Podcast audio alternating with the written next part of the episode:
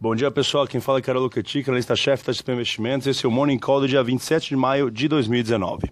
A agenda está leve nessa manhã de segunda-feira no internacional, com feriado nos Estados Unidos. Na Europa, as bolsas em leve alta, com destaque para negociações de fusão entre a Fiat Chrysler e a Renault, e após eleições parlamentares europeias neste final de semana, com maioria mantida por partidos pró-União Europeia, eh, mas com uma eleição fragmentada. A ASA teve uma sessão mista ao longo da noite, com foco nas tensões comerciais que seguem elevadas.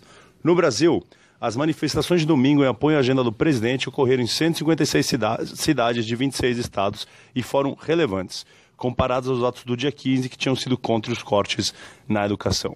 O fato de Bolsonaro ter abandonado a sua tentativa de se distanciar das manifestações, publicando tweets e mensagens ao longo de todo o dia de domingo, fornece ingredientes para que os insatisfeitos no Congresso reforcem o clima de animosidade. É, na questão fiscal, o governo apo é, busca apoio para um acordo é, no qual o Congresso vote os créditos suplementares para o cumprimento da regra de ouro. Estão em risco imediato o pagamento de subsídios em junho. É, depois, os benefícios assistenciais podem ser impactados em agosto e o Bolsa Família em setembro, se um acordo não foi encontrado com o Congresso.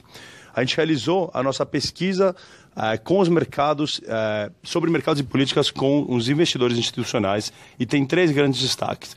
Primeiro, continua em queda a aprovação do governo Bolsonaro com os investidores institucionais, que agora com agora 14% considerando bom ou ótimo o governo Bolsonaro contra 28% antes. Segundo, melhorou a avaliação do Congresso, com 32% vem vendo o Congresso como bom ou ótimo, contra 15% antes. E três, não teve grandes alterações em relação às perspectivas para a Previdência com 80% esperando aprovação em 2019 e com uma é, reforma da Previdência esperada próxima a 700 bilhões de reais. Lado das empresas, a Cielo anunciou na sexta-feira uma redução relevante no pagamento de dividendos para 2019 e descontinuou o guidance de lucro líquido para o ano. A notícia é negativa para as ações e reflete um ambiente cada vez mais competitivo no setor de adquirência. Por último, a Magazine Luiza elevou a oferta pela compra da Netshoes para R$ 3,00 por ação, totalizando 93 milhões de dólares, o que é 50% superior em relação à oferta inicial. Está marcada para o dia 30 de maio, esta quinta-feira, a Assembleia de Acionistas da Netshoes para deliberar sobre a proposta feita pela Maglu.